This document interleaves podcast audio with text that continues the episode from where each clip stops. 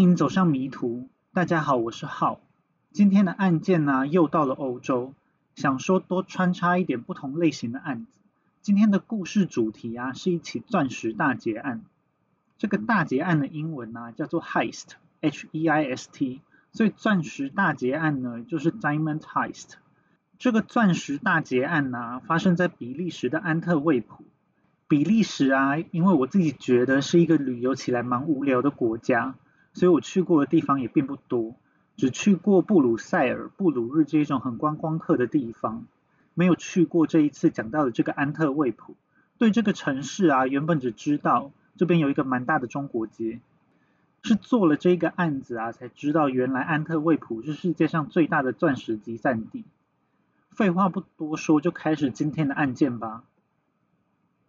今天的案件呢，发生在二零零三年的比利时安特卫普。在开始案件之前呢，要先介绍一下安特卫普这一座城市。在历史上啊，安特卫普从十五世纪就已经开始发展钻石产业了。从印度把钻石原石运到安特卫普，加工后再卖到欧洲各地。安特卫普研发出了各种加工钻石的新技法。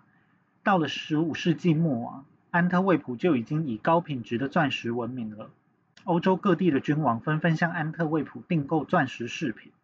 到了一四九八年，葡萄牙人发现从里斯本直达印度的新航线，大大提升了将钻石原石运往欧洲的速度，安特卫普的钻石产业就更加蓬勃发展了。二战之后，很有生意头脑的犹太人主导了安特卫普的钻石产业，直接把安特卫普推上了巅峰。安特卫普呢，现在是世界上最大的钻石中心。世界上百分之八十五的钻石原石，百分之五十的加工钻石，还有百分之四十的工业钻石都会经过安特卫普。大部分的矿商啊，都在挖出钻石原石之后，直接把钻石原石运到安特卫普，在安特卫普出售或是加工。因为安特卫普钻石产业的规模经济，安特卫普市中心呢，就有一区被称为钻石区。在这个区域里面有大量的钻石商人，上千家的公司落脚在这边，从事钻石买卖的生意。当然也有大量的公司在这边提供世界上最顶级的钻石加工服务。在这一个小小的钻石区里面，一年账面上的钻石产业产值就高达十六兆台币。这个数字呢还不计入那一些台面下的交易。而今天的案件呢，就是发生在这一个闪闪发光的钻石之都安特卫普。这个案件呢，是发生在两千零三年嘛？那时间再往前一点，推回到两千年，有一个叫做 Leonardo Notabatolo 的男人，在安特卫普的钻石中心租借了一间小办公室，我就叫他偷鲁。这个安特卫普世界钻石中心呢，叫做 Antwerp World Diamond Center，是安特卫普的钻石区中。主导着钻石进出口生意的重要公司。偷鲁呢是一个居住在意大利北方大城市杜林的珠宝商人，在安特卫普进货钻石到意大利，他就跟钻石区其他的宝石商人没什么不同，每天呢就是跟不同的商人见面，看看有没有什么适合的好货。但是这只是偷鲁表面上的身份，实际上啊，他是一个意大利恶名昭彰的黑帮大佬。偷鲁是在一九五二年出生在意大利西西里岛的首府巴勒摩。虽然偷鲁的姓氏啊 n o t a b a t o l o 在西西里岛当地是贵族的姓氏，但是偷鲁家族的这一支啊，就混得不怎么样。偷鲁的家族成员啊，有很多多多少少都有犯罪记录，其中大部分都与西西里黑手党有关。偷鲁也是属于劣迹斑斑的一员。在一九五八年的时候，六岁的偷鲁上街买牛奶。结果他看到卖牛奶的小贩正在偷懒打瞌睡，他就趁机把牛奶摊台面上还有抽屉里面所有的现金都偷了个精光。从这个时候开始啊，偷鲁就发现自己很擅长偷窃，而且他很享受偷窃的感觉。在小学的时候啊，他还会在学校里面偷窃，趁老师不注意的时候就去把钱摸走。再长大一点呢，他开始会偷车，而且他还精进自己的偷窃技巧。各种一般的锁对他来说就只是装饰品而已。在他成年后不久啊，他开始规划更缜密的偷窃计划。他会花大量的时间来观察他的目标，研究对方的喜好跟行踪，还有作息。等到资料充足之后，他才会下手。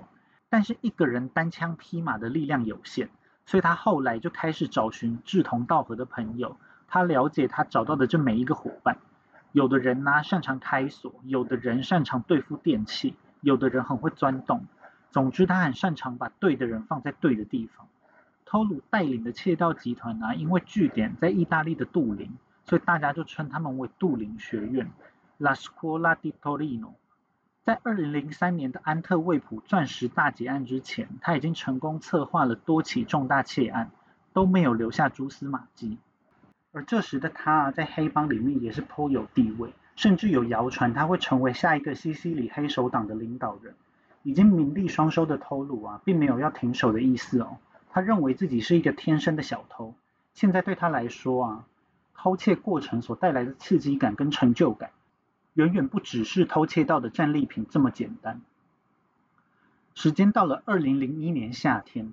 偷鲁已经过着在杜林跟安特卫普两边跑的日子一年多了。他在安特卫普啊也建立起了当地的人脉。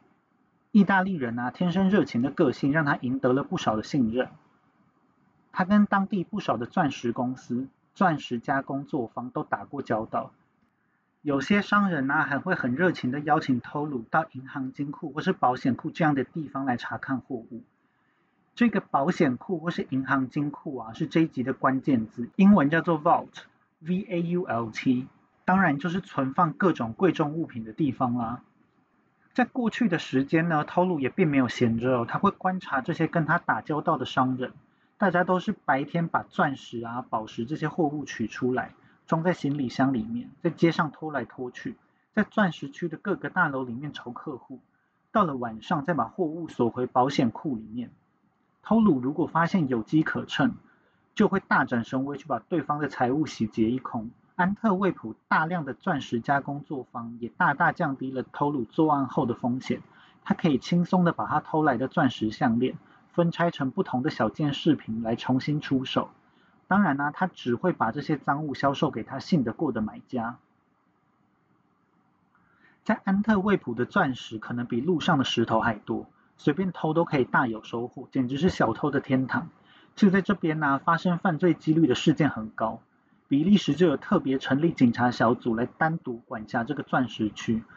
钻石区里面呢，总共有六十三只的监视器，一天二十四小时的紧盯街上的变化。白天的路上也随时都有警察在巡逻。如果有大批的钻石要运送，警察也会帮忙保护运送车队的安全。如果钻石区发生了什么突发事件，钻石警察们也要第一时间赶到现场。在过去长时间的观察之下，警察的规律已经被偷鲁摸得一清二楚了。这一天呢，偷鲁约了一个犹太裔的珠宝商人，在咖啡厅里面见面。珠宝商人就邀请偷鲁到户外散散步。他们往人烟稀少的地方走了过去。这个犹太人显然知道偷鲁并不是一个简单的珠宝商人。他对偷鲁提出了一个不太常见的请求，他想要雇佣偷鲁，帮他来完成一场钻石大劫案。听到有大案的偷鲁感到跃跃欲试，但是在知道了珠宝商人的目标之后，就像是头上被浇了一盆冷水。这个犹太珠宝商人呐，想要下手的地方就是偷鲁租借办公室的安特卫普钻石中心。在钻石中心的地下室有一个坚固异常的保险库。设有各式各样的防盗措施来保护里面的重要物品。偷鲁自己是租客啊，当然已经看过了很多次这个保险库，他非常的清楚要从这边偷走东西有多困难，所以他过去从来都没有把歪脑筋动到钻石中心的头上。这一次呢，他也并不想要冒险。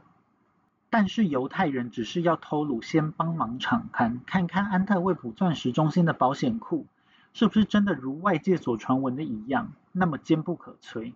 因为呢，只是要敞刊就可以赚到十万欧元的酬劳，偷鲁也就乐得帮忙。反正他觉得，只要犹太商人看到保险库的状况，自然就会知难而退。收人钱财的偷鲁啊，当然就是要负责把保险库的真实状况记录下来给犹太商人知道。最简单的方法就是进去把保险库的环境全部都拍起来。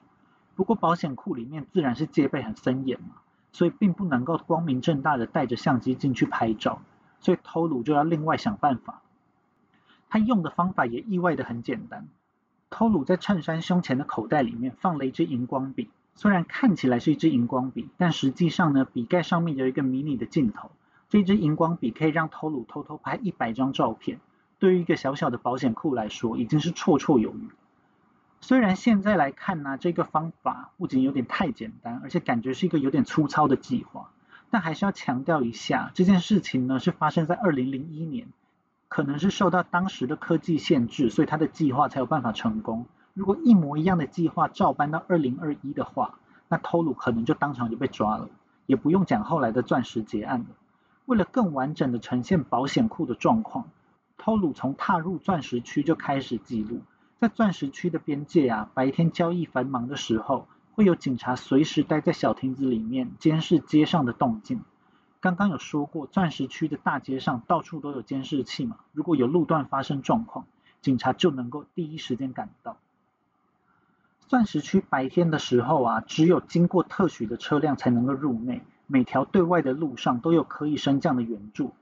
当圆柱升起的时候，就可以把车子阻挡在钻石区外面。当然是要防止强盗直接开大卡车冲进去抢劫。偷鲁呢边走就边拍照，由于他只需要摸摸荧光笔就可以拍照嘛，所以并没有引起别人的怀疑。他就一路走到了他租借办公室的安特卫普钻石中心。这一栋钻石中心呢是一个十四层楼的灰色大厦，外观并没有什么特别的，但是内部的戒备啊就很森严。在大厅需要有识别证才能够进去。由于偷鲁本来就在钻石中心有一间办公室嘛，所以要通过这边就不是什么问题。进到钻石中心之后啊，偷鲁搭电梯前往在地下二楼的保险库。一出电梯呀，是保险库狭小的前厅。如果要把保险库洗劫一空的话，就从这个前厅开始才算是真正的挑战。要进入保险库的第一关呢，就是要突破这个保险库坚不可摧的大门。这是一座非常厚重的褐色大门，整个门呢用钢铁铸造而成，重量就高达三吨。这个门的照片呢会放在 IG 上面，大家可以看一下这个门到底有多厚重。这个门厚到可以承受电钻连续十二个小时不间断的钻孔，都没有办法钻穿这一扇门。这扇门除了很厚重之外啊，当然还有其他的防护措施。在真正要开门之前，还需要先突破这些保护措施才行。在门上呢装有防震动的震波仪，一旦有人想要钻门，就会产生震动，然后就会触动警报。另外还有一对相邻的金属板拴在门上，它一块是拴在保险库的大门上，另外一块是拴在保险库的门框上面。在通电的时候啊，这两个金属板之间会产生一个磁场，当门被打开的时候，两个金属板之间的相对位置就产生了变化嘛。原本的磁场就被破坏，这样就会触动警报。如果要让磁场失效，就要先在门旁边的电子锁输入密码，而这个电子锁的密码常常更换。当输入电子锁密码让防护装置失效之后，就进入到了开门的环节。这扇三吨重的大门呢，需要同时插入钥匙，跟用旋转锁转出正确的密码才能够开启。这一扇门的钥匙非常的大，而且采用的是非常难以复制的技法。所以，若没有拿到钻石中心保管的这一把钥匙的话，是非常难以突破这一扇保险库大门的。跟钥匙搭配的是大家常在卡通或是剧里面看到的那一种旋转锁，就是要按照特定的顺序，把在门上的圆盘顺时钟或是逆时钟转到了某个刻度，才能够顺利把门打开。在保险库的门上啊，这个圆盘有一百个刻度，分别是零到九十九。总共要按照顺序转出四个数字，所以啊，这个旋转锁可能的排列组合就是一百的四次方，总共就有一百万种可能哦。如果不知道为什么是一百万种可能的话，可以回去高中问一下数学老师。不过上面呢说到的这几个防护措施啊，都只有在夜晚没人的时候才会派上用场。由于钻石中心呢，相信这样的防护已经是坚不可摧了，所以在晚上的时候，并没有人会在钻石中心的内部巡逻。不过偷录进去偷拍的这一天呢，当然是白天，所以上面提到的保护措施就都没有启动。保险库的大门呢是直接开着的，震波仪跟磁场装置也都是关闭的状态。在大门的内部啊，还有一扇薄薄的铁栅栏门，因为钻石区白天有大量的警察到处巡逻。即使发生抢案，也可以很轻松的就在外面布下天罗地网。所以钻石中心的保险库白天就只会关上这一扇铁栅栏门而已。在保险库大门的上方啊，有一台正对着保险库入口的监视器。偷鲁按了在保险库大门旁边的通话铃。管理室的人啊，看了看监视器的画面，认出了这个就是有在这边租借办公室的偷鲁，所以就帮偷鲁开了铁栅栏门。保险库里面的空间并不算大，靠着墙呢，有像置物柜一样的上百个小保险箱。在保险库里面呢，除了有监视器以外，还装有动作感测仪、热感仪，还有光感仪。这些小保险箱啊，本身也都需要钥匙跟密码的搭配才能够打开。这个保险库啊，从墙上可以嵌入一个超级厚的大门，就可以知道啊，这一个保险库四面的水泥墙都非常的厚实，让强盗没有办法从大门以外的地方挖洞到保险库里面。所以，如果要偷这座保险库的话，就一定要突破刚刚提到的重重关卡。在偷鲁的心中，就觉得这是一件完全做不到的事情。偷鲁进入到保险库之后啊，非常自然的一直摸摸胸前口袋的荧光笔，走到了自己租借的保险箱前，在保险箱前面做做样子，把箱子打开了，东摸摸西摸摸，之后又关上，就退出了保险库。完成任务的偷鲁啊，就把偷拍到的照片给了犹太珠宝商人。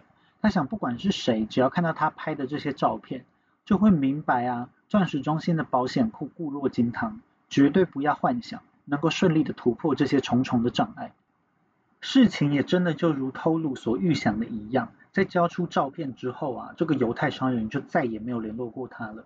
没想到在过了五个月之后，这个犹太商人忽然又联络了偷鲁，跟偷鲁约在一个郊外的地址见面。等到偷鲁抵达的时候，他发现自己在一个废弃的仓库前面。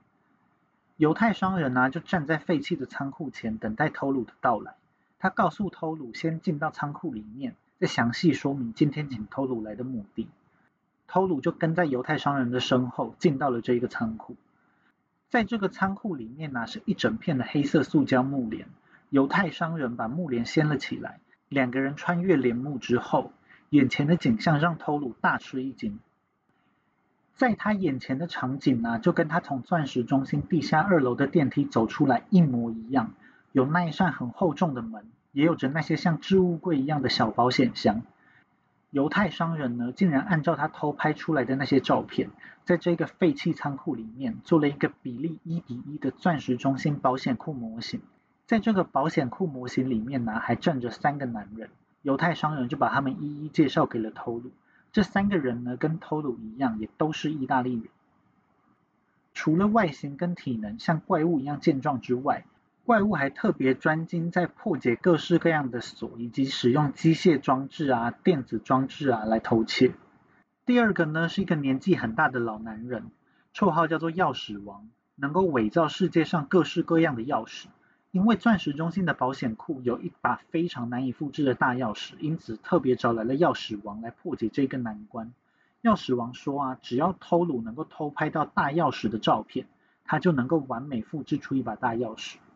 最后一个男人的绰号叫做天才，天才了解各式各样的电子防盗装置的构造以及运作原理，能够用最有效率的方式让保险库的防盗保全系统完全失灵。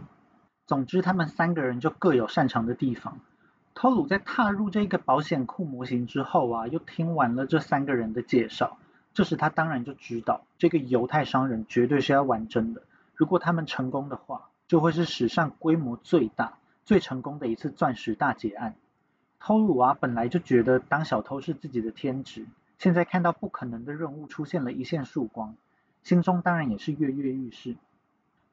偷鲁在这个犹太商人组建起来的钻石窃盗集团之中，成为了统筹人的角色。不过除了这三个各自身怀异能的意大利人之外呢，偷鲁希望再加入一个成员，这个人呢是塑形侠。塑形侠本身并没有什么特殊的技能。但是他是偷鲁从小一起长大的朋友，在过去也参与了偷鲁策划的大大小小的窃案，是偷鲁忠诚的伙伴，因此偷鲁百分之百的信任塑形侠。即使其他的成员呢，因为塑形侠并没有什么特殊的技能，并不希望他加入，甚至认为呢他会成为整个团队的累赘。但是偷鲁还是独排众议，坚持让塑形侠加入这一次的计划。所以他们五个人呢，就组成了一个钻石窃盗集团。并跟犹太商人达成了协议。在事成之后，犹太商人可以获得三分之一的赃物，他们五个人分剩下的三分之二。接着，他们就开始了长时间的规划跟练习，务必把计划做到完美无缺，才真正出手。等到他们出手的那一天，已经是二零零三年的二月十五日了。在那之前，他们做了无数次的练习跟准备，而且也根据偷鲁偷拍的照片跟对钻石中心的了解，规划了如何顺利从大街潜入钻石中心。天才也已经事先偷偷进去钻石中心查看，确认计划可行。至于是怎么偷偷进去的，等等讲到窃案过程的时候会详细的讲。在这一次场刊呢，很重要的是天才在保险库前厅屋顶上的灯旁边的死角偷偷装了一个镜头，朝着正下方保险库大门录影。录到的影片呢，会借由镜头的天线传送到接收器里面记录下来。这一个接收器啊，就在前厅旁的储藏室内。在储藏室内的灭火器已经被天才偷偷调换过了。这个灭火器虽然能够正常使用，但里面已经藏着天才放进去的接收器。在对着保险库大门录了一整天之后，天才又再次潜入了钻石中心，去把镜头跟接收器都回收了回来。他们从录到的影片之中啊，看到了早上七点的时候，钻石中心的工作人员带着那一把难以复制的大钥匙前来开门。不只是保险库大门上的旋转锁的密码被拍得一清二楚，大钥匙在影片之中也被拍得清清楚楚。所以钥匙王呢，就按照这个影片开始着手复制大钥匙。当这个钻石窃盗团伙已经做好一切的准备的时候，接下来呢，他们要做的就是等待一个完美的时间点出手。他们要确保出手的时候，钻石中心的保险库里面满满的都是钻石。才不会，他们花了大量的时间来规划，最后却空手而归。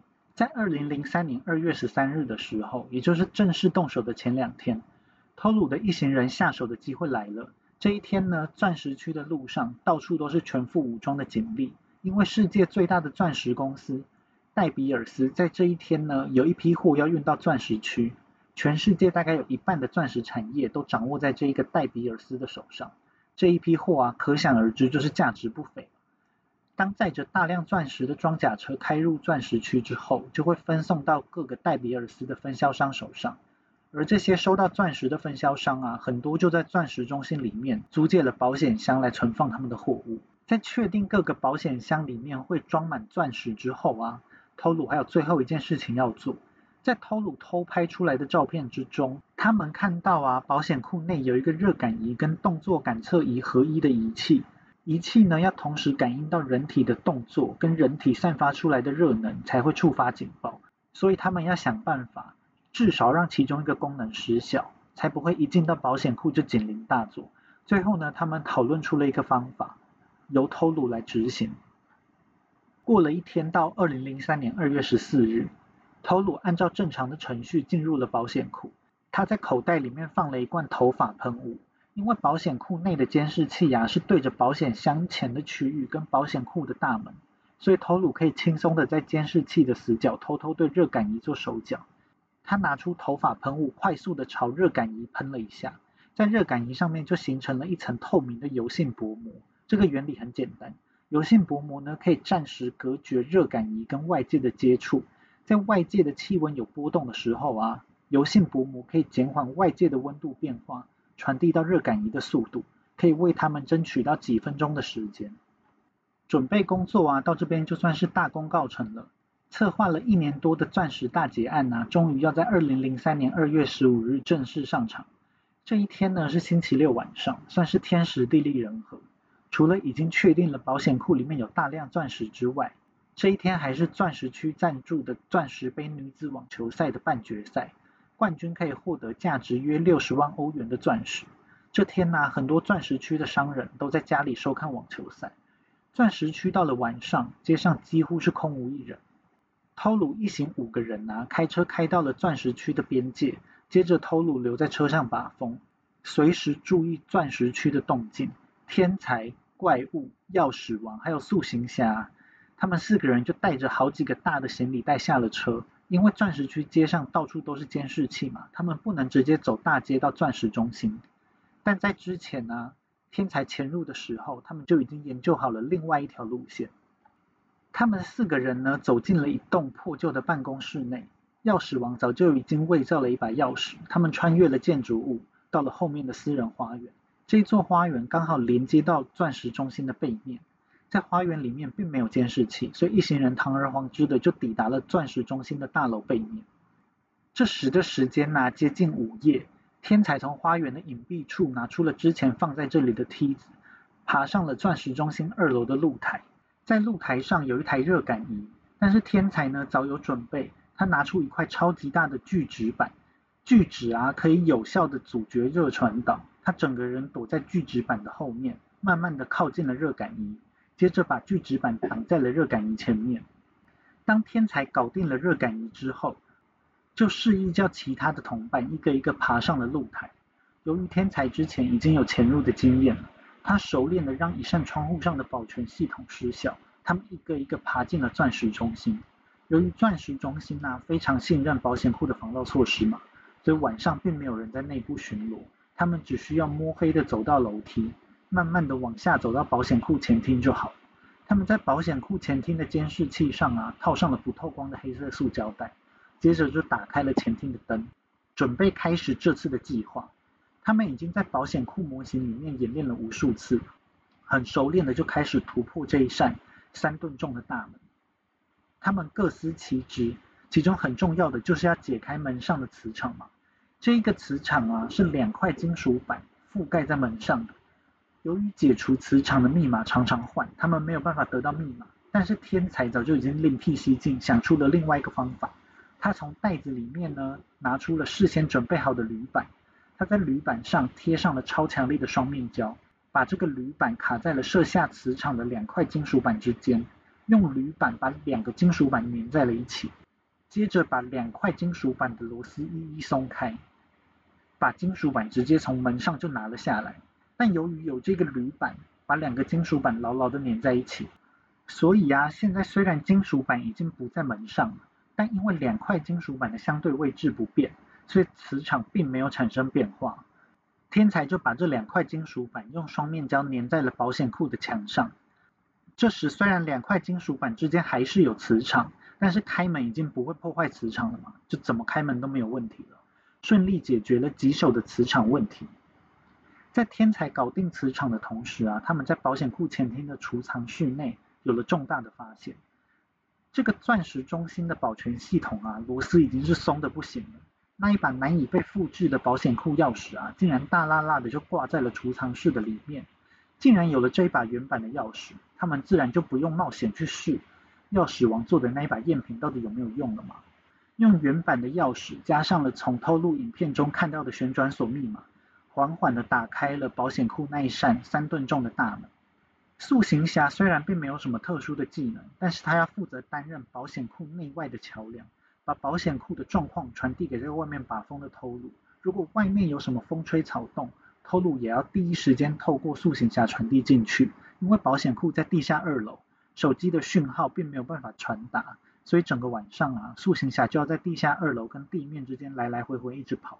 他立刻就通知了偷录，他们已经成功打开了保险库的门。等到大门敞开之后啊，钥匙王熟练的开锁了那扇薄薄的铁栅栏门。他们用放在储藏室内的油漆罐卡着那道铁栅栏门，让这扇门不会自己关上。接下来就轮到怪物大展神威了。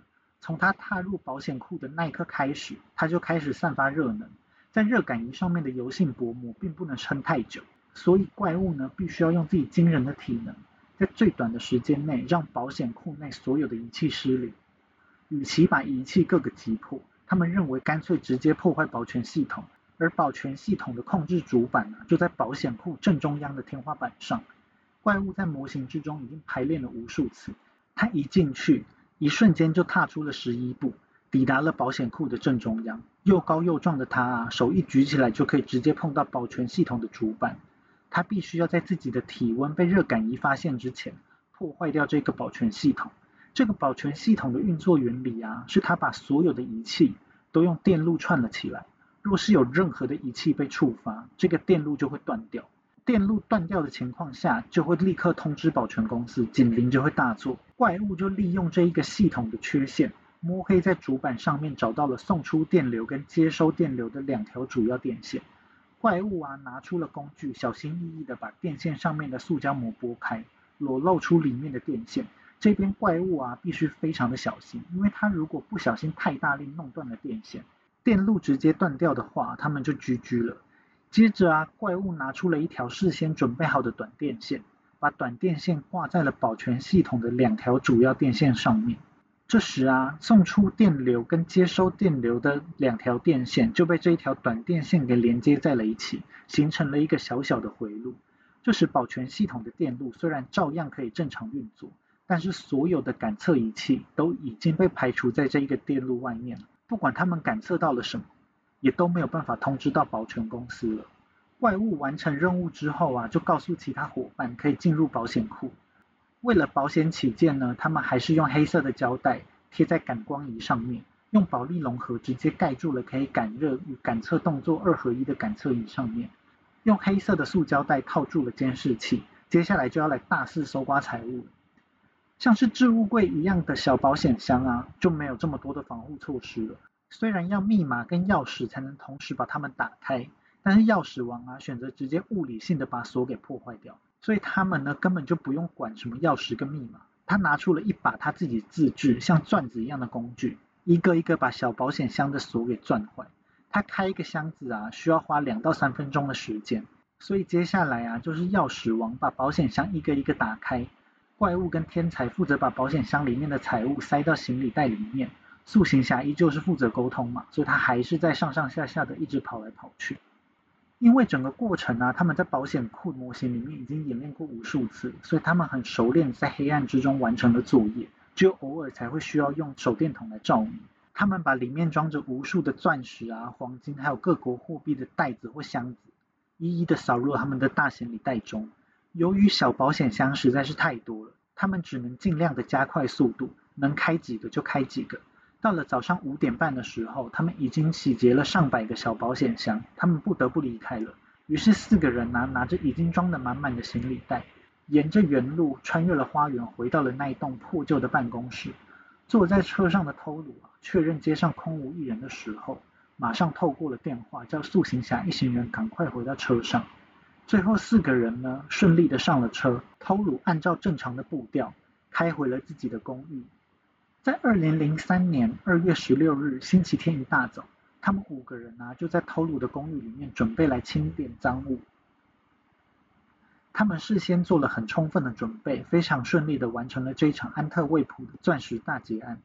安特卫普的钻石中心要到星期一的早上才有人，到时他们早就已经不知道逃到哪去了。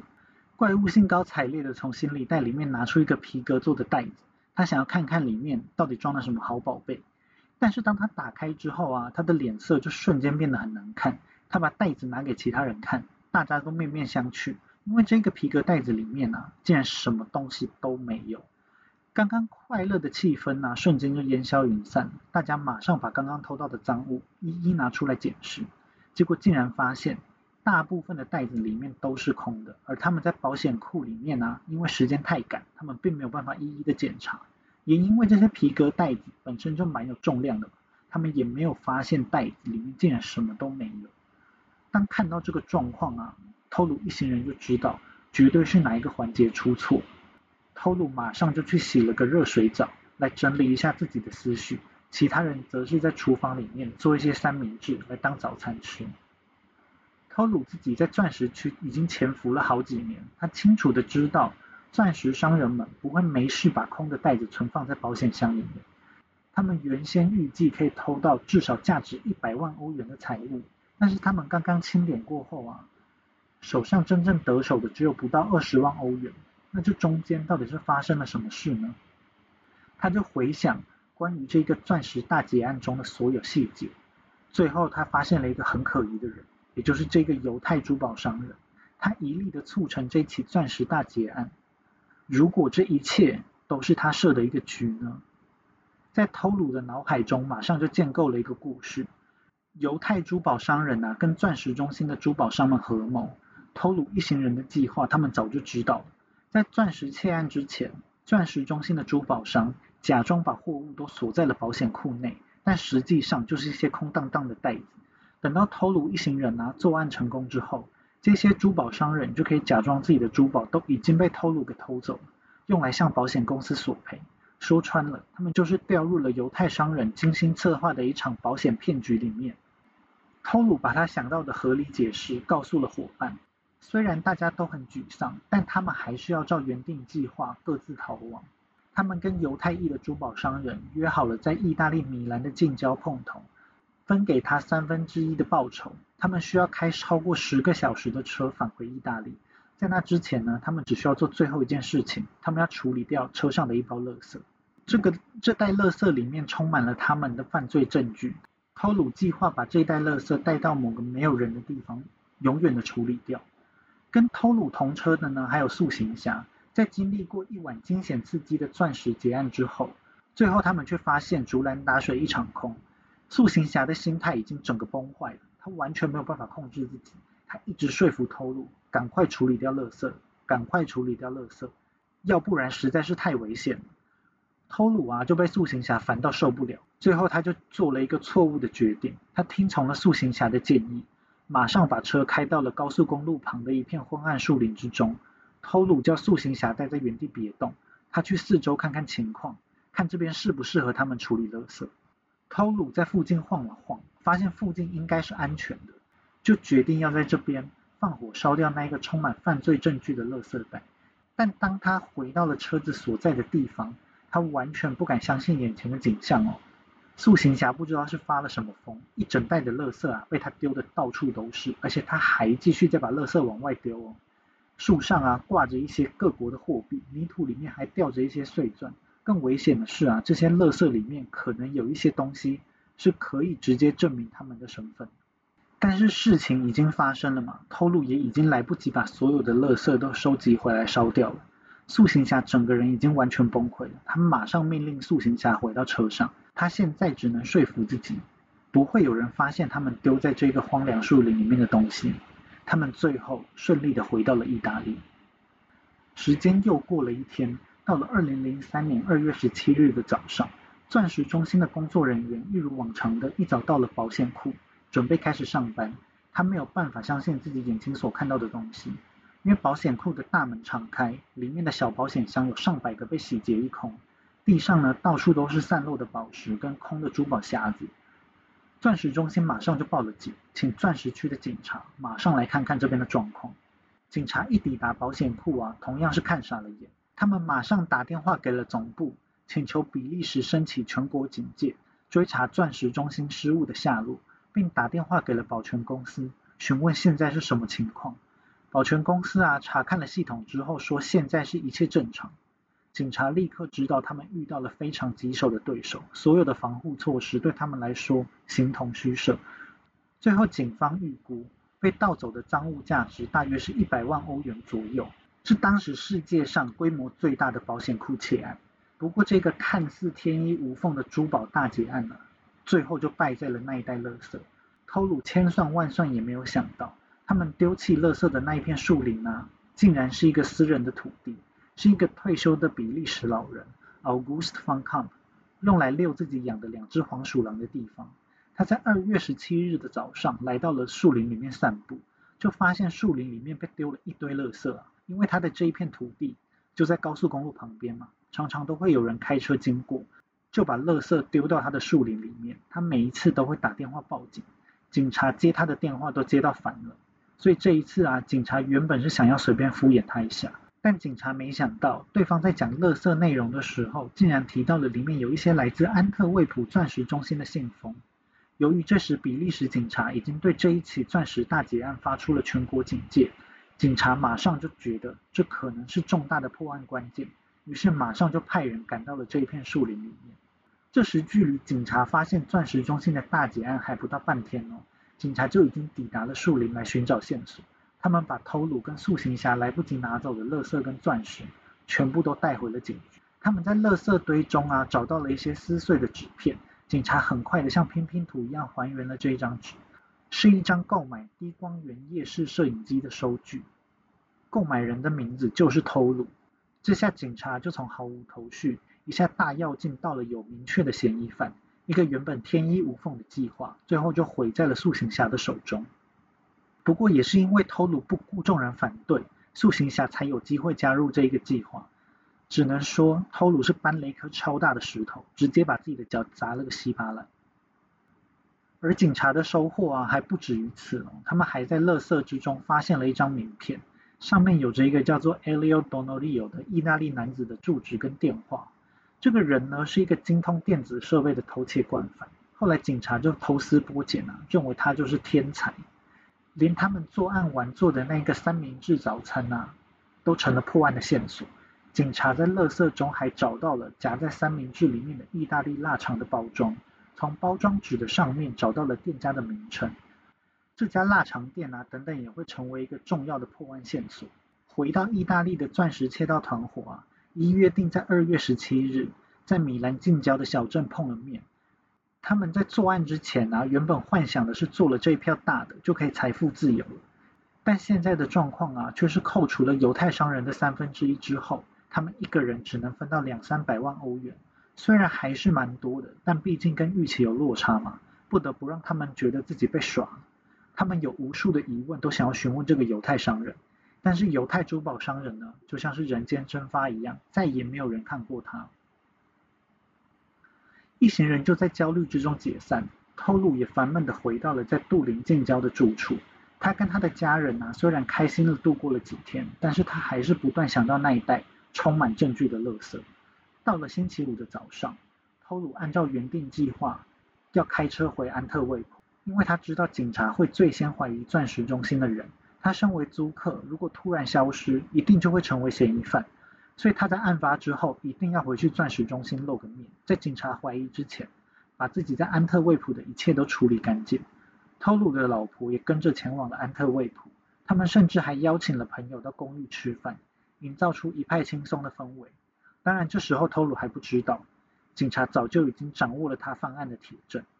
虽然警察已经知道了犯人是偷鲁，但是距离案发也已经过了一天左右的时间嘛。这中间的时间差早就足够偷鲁改名换姓，可能已经在国外某个阳光明媚的海滩享受，所以偷鲁又回到安特卫普的这个举动啊，让警察跌破了眼镜。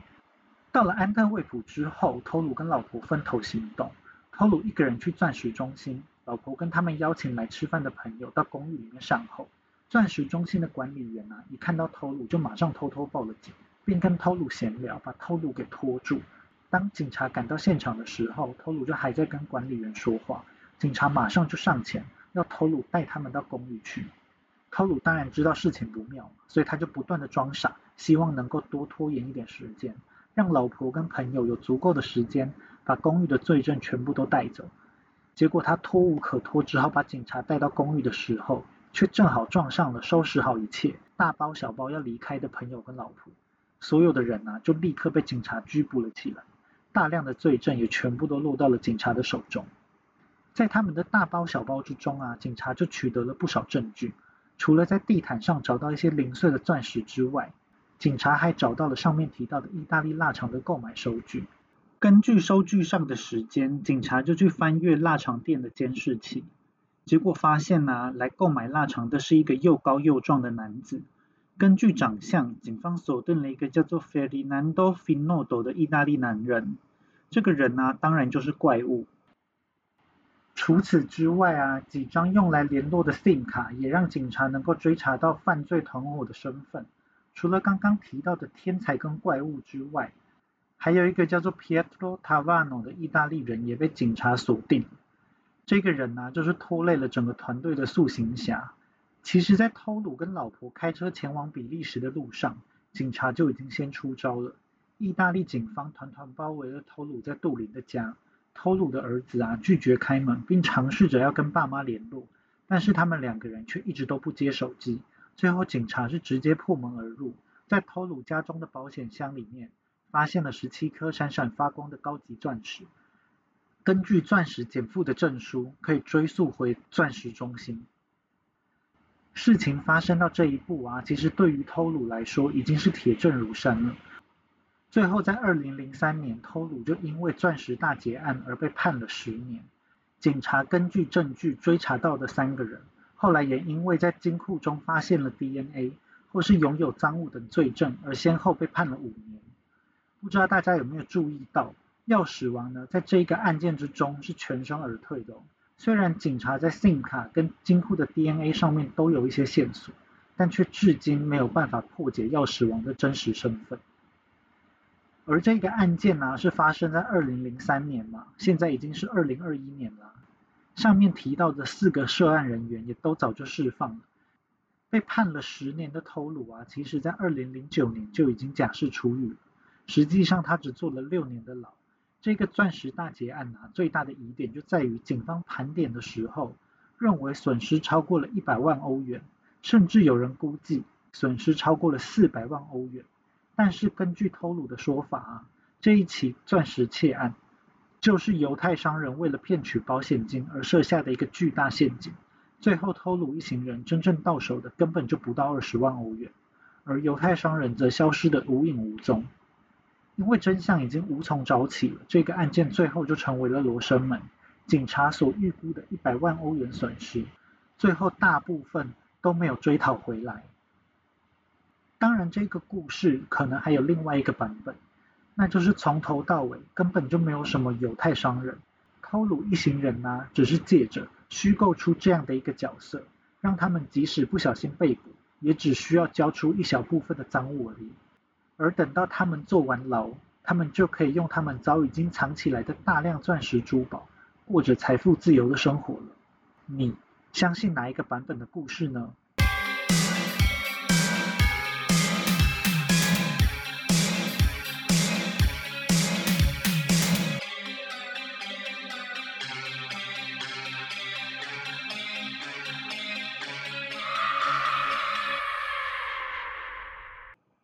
一集有说到啊，这次会分享旅游的小故事。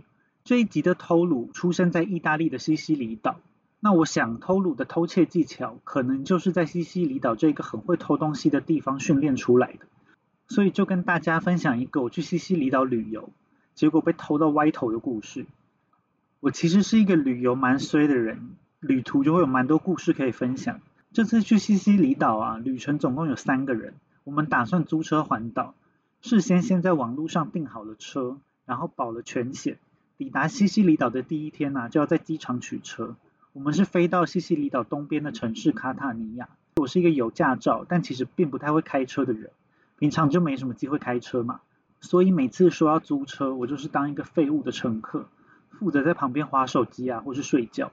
所以租车啊，当然就不会用我的名字去租嘛。结果我们在取车的时候啊，就发生了大问题。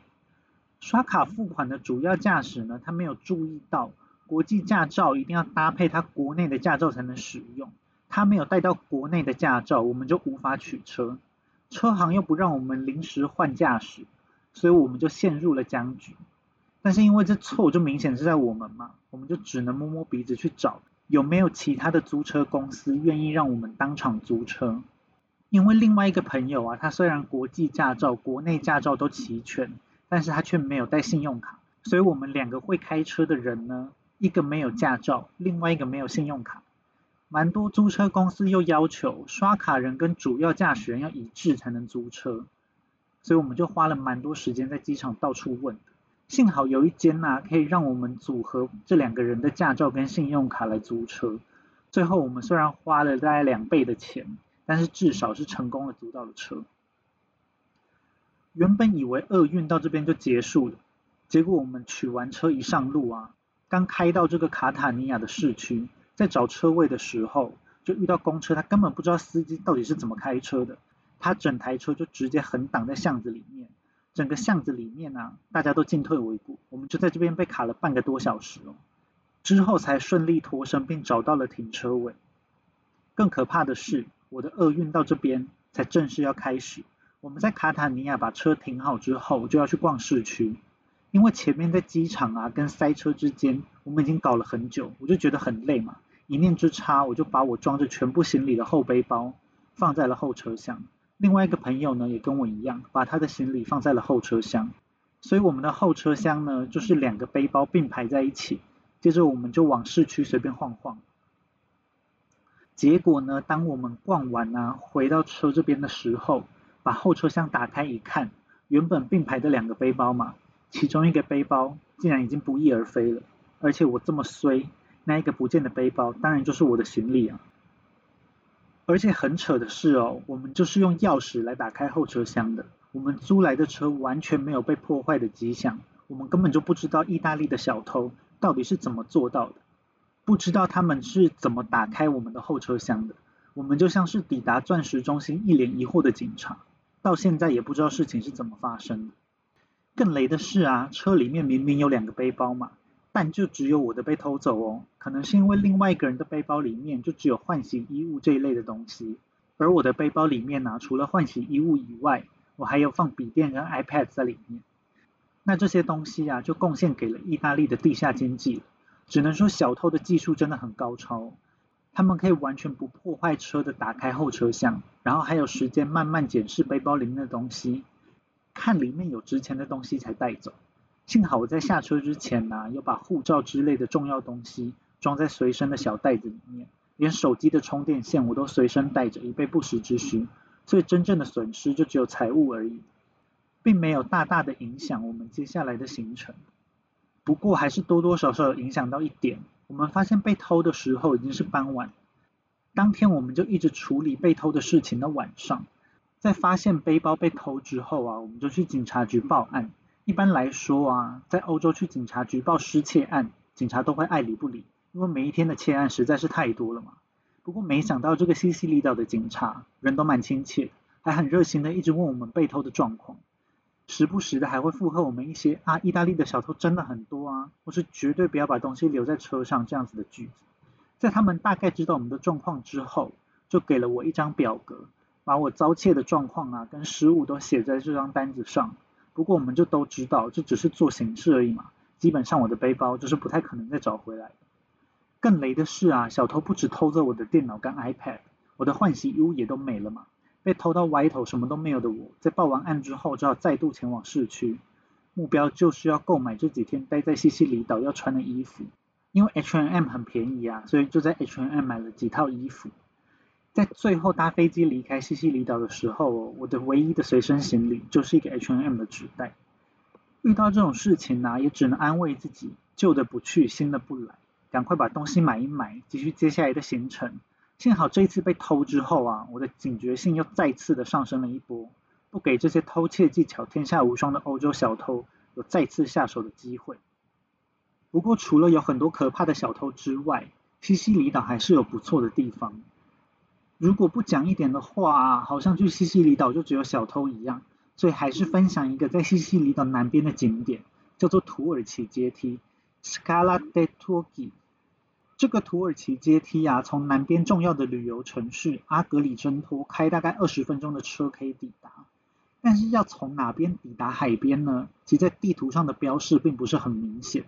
幸好有其他的人指点，我们就很顺利的直接开到了土耳其阶梯旁边的停车场。虽然叫做土耳其阶梯啊，但实际上是在西西里岛。至于为什么叫做土耳其阶梯，原因并没有一个固定的说法。一般是认为啊，这里以前很常受到萨拉森海盗的袭击，而在当地的方言中啊，这个萨拉森人就被称作是土耳其人，所以这边就跟着得名叫做土耳其阶梯。不过也有另外的说法，说是因为啊，这里的地形长得很像土耳其的棉堡，所以就叫做土耳其阶梯。土耳其阶梯的地形呢，是一阶阶的白色岩石，在海边有点像是断崖的感觉，它长得非常的特别。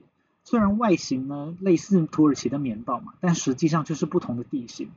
棉堡啊是因为温泉水中富含钙而形成的石灰岩地形，土耳其阶梯啊则是脆弱的泥灰岩。游客也可以在土耳其阶梯上面走来走去。不过，相较于棉堡，连鞋子都不能穿进去。土耳其阶梯这边感觉是比较没什么在保护，因为到处都有人在地面上面刻字。由于我们去的时候是冬天呐，是西西里岛的旅游淡季，我们看到的土耳其阶梯啊，跟在 Instagram 上面的状况不太一样。在 IG 上面的照片啊，就会有很多人在这边走来走去啊，在游泳什么的。但我们去的时候啊，从抵达到离开，几乎没有看到其他的游客。我们几乎是包场了整个土耳其阶梯。但这里其实也不大，大概一两个小时就可以逛得蛮透彻。那关于西西里岛的部分就先讲到这边吧。之后应该也会多多少少继续分享旅游的经验，特别是如果我有去过案子相关地方的话，可能就会特别分享一下。那这集就先这样啦，希望大家会喜欢，我们下次见喽。